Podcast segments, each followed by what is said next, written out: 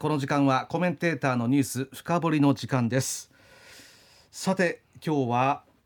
早川さんからえー、広島長崎への78回目の原爆投下の日を前にしてこの特集をお送りしたいということなんですが。はい。あの去年の4月北九州市小倉北区の勝山公園に開園した北九州市平和の街ミュージアムというミュージアムがあるんですけども、はい、でもうそこであの今月1日から始まった福岡県戦時資料展 in 北九州に行ってきました。皆さんにもぜひ行っていただきたいので今日はこれを紹介したいと思います、えー、福岡県戦時資料展、うん、ということはこれ福岡県の取り組みそうなんです。あの戦争を体験した世代の方が高齢化して減っていく中でですね悲惨な戦争の記憶を風化させないように教訓とともに次の世代に継承していこうと次の世代に継承していこうとですね、えー、県民の皆さんが寄贈した貴重な資料を展示する福岡県の取り組みで平成元年に始まりました。今年はですね福岡市と北九州市で開かれ北九州会場は今月1日から来月3日まで平和の街ミュージアムで始まり福岡市はアクロス福岡で、えー、14日から17日まで今月開かれます。こ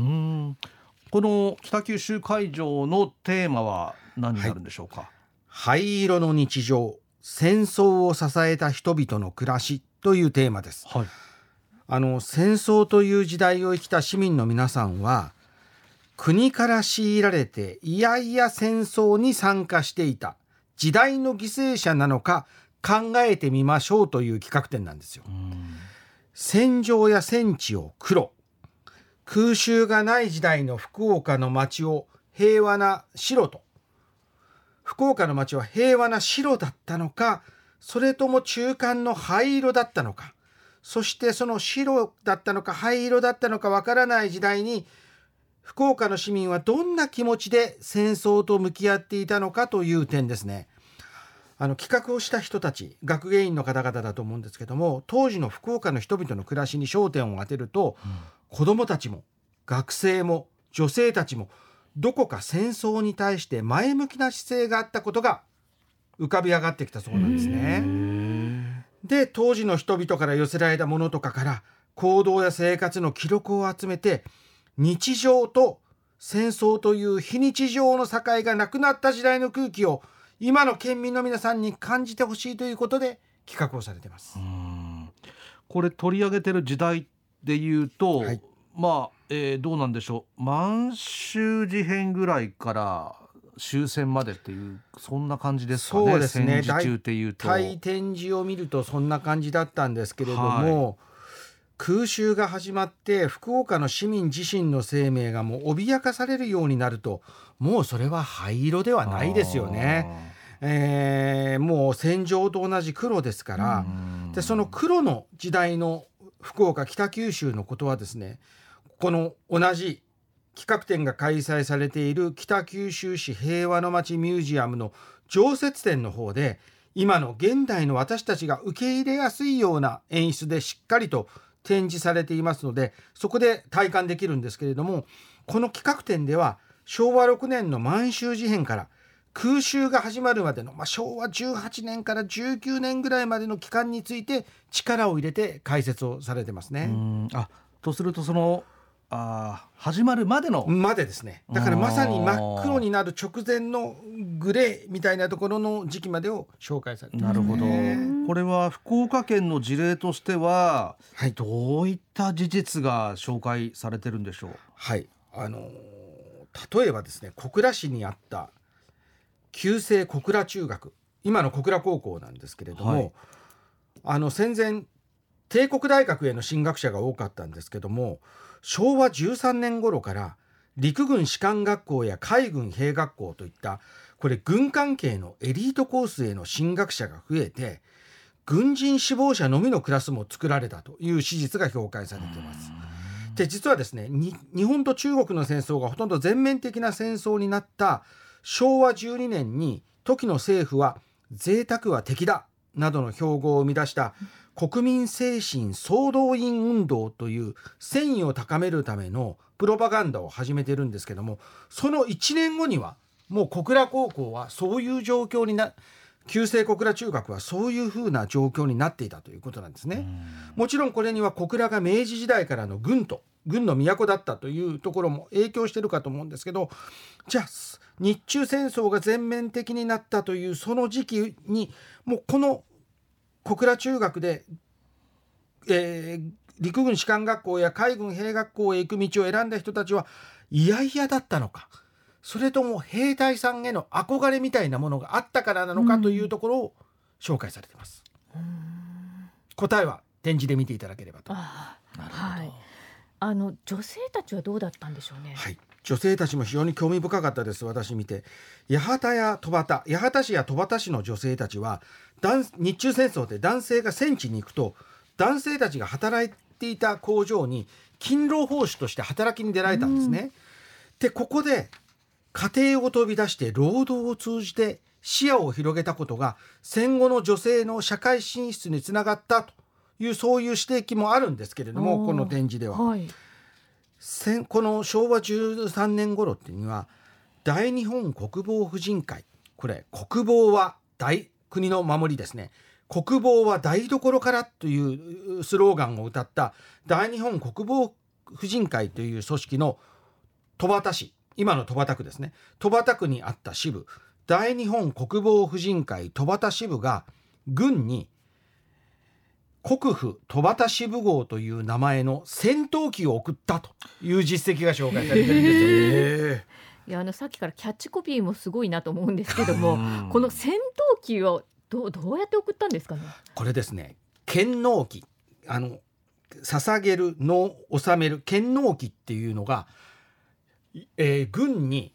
えー、戦闘機を収めるっていうのが当時ブームだったらしいんですけれどもあのこの戸畑の大日本国防婦人会戸畑支部の人たちは日々の工場での勤労投資の日当を集めて寄付をしたそうなんですね。まず昭和13年に降車用高いところを撃つための重機関銃などを送ってその2年後昭和15年に戦闘機を軍に献納しています。そういうですねこの戦争への前向きな行動は国からの強制だったのでしょうか？いやいやでやれることでしょうか？っていうふうに企画展は問いかけてるんですね。なるほど、えー、競うように権能していったという世の中の空気を誰かが作っていったというか誰かに背中を押されてるっていう部分があるんですよっていうところを企画展で展示されてるわけなんですね。まあもちろん時代の空気といえばそうだったのかもしれませんけど、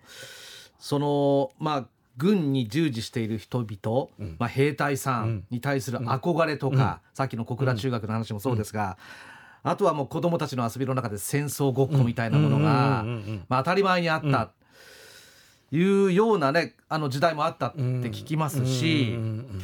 まあ、あとはやっぱりメディアでしょうかね。ねあの企画展ではですねこうそういう時代の空気を作り出す旗がどのように振られて発信されて誰が拡散を担っていたのかっていうところも展示されていて今田上君言ったようにメディアの責任も当然あるわけなんですよ。はいそこを説明する展示もあるんですが愛国行進曲っていう曲なんですけれども当時の内閣情報部が愛国心を高めようと歌詞を一般募集して作られた国民歌です。第二の国歌というような表現もあります。日のあの君が代に続くですね。戦争を賛美鼓舞する軍歌とともにラジオ当時は東京放送協会今の NHK のラジオ1曲ですその東京放送協会のラジオでヘビーローテーションされてます福岡も北九州も昭和6年にはラジオが開局をしていたので街頭ラジオで天神や小倉や八幡の街角でもこれこの曲流れていたはずなんですね。でこのレコードこの愛国行進曲なんですけどコロンビアとかポリドールとかテイチクとか当時あった日本のレコード会社全てと言っていいほどのレコード会社から発売されて累計の売り上げが100万枚ミリオンセラーになっているということなんですよね。当時ってラジオはどの程度普及してたんでしょうか、はい、インターネットどころかテレビもない時代でラジオが最先端唯一の放送で基本生放送だったのでいち早く日中戦争戦争の状況を知る手段だったということもあってラジオは急速に普及していくんですね。ラジオは昭和6年から太平洋戦争が始まる昭和16年までの10年間に全国の契約者が65万件から660万件に10倍に増えたんです。そこを国は国民の戦意興行に巧みに使っていきますもう戦争は二度と起きてはならないんですけどももし日本が将来戦争への道を歩み始めたら時の為政者は何かを仕掛けてきます。まあ、その仕掛けに早く気づくためにもぜひ今回の企画展を見に行っていただきたいなというふうに思います。うん、北九州は4日後の8日が1800人の命を奪った八幡大空襲の日です。その悲惨さや残酷さというものはこの企画展と一緒に開かれている常設展の展示で大会できますのでこの企画展灰色の日常と常設展を合わせて見ていただくと非常にいいかなというふうに思います。はい福岡県戦時資料展 in 北九州灰色の日常戦争を支えた人々の暮らしは北九州市平和の街ミュージアムで来月3日まで開かれています場所は小倉北区にある勝山公園の中央図書館の隣で開館時間は午前9時半から午後6時です。常設展を見るのに必要な入館料大人200円で企画展も見ることができます、うん、またこの企画展灰色の日常の開催期間は小中学生は無料ということです。ああそうなんですね。あのー、やっぱりその自由研究とかね、はい、えー、そういったものに使ってもらいたいなっていうのもあのミュージアム側の狙いとしてあるんですけど内容的にですねちょっと小学生には難しい内容なんで、うん、中学生とか高校生のお子さんとお父さんやお母さんが一緒に行くとなかなかいい、あの夏休みの自由研究とか、うん、いろんな、あの感想文とかそういったものを書くときにいい材料になるんじゃないかなというふうには思いましたね。この企画展のチラシ、まあ、灰色濃い灰色なんですけれどもうっすらと浮かび上がってるこう文章が結構怖くてですね、うん、私は死体を見ても何も感じませんでした。爆弾は怖い兵器とは思われず友達みたいに思いましたみたいなことをこう、うん、書いてるんですよ、うん、その時の空気感みたいなのがすごく伝わってきますよね。あのやっぱり自分たちが僕も伝えてて思うのは太平洋戦争が始まってからのことっていうのは、たくさん報じられるんですけど、はい、この満州事変から太平洋戦争が始まるまでの空気がどう変わっていったのかとかっていうのは比較的ね伝えてないので、うん、私自身あの日本史の教員免許とか思ったりしてるんですけどちょっと新しい発見がたくさんあったのでぜひこう皆さん今回行っていただきたいなというふうに思いますよね。まあ、本当に日々ニュースを見てもねあの、はい、ウクライナとロシアの、えー、紛争、えー、戦争というかね、あのロシアのウクライナ侵攻、ね、侵攻に関して伝えてますけど。はい。なんでしょうこう字面を追ったり映像を見るだけでは伝わってこない。そこにね、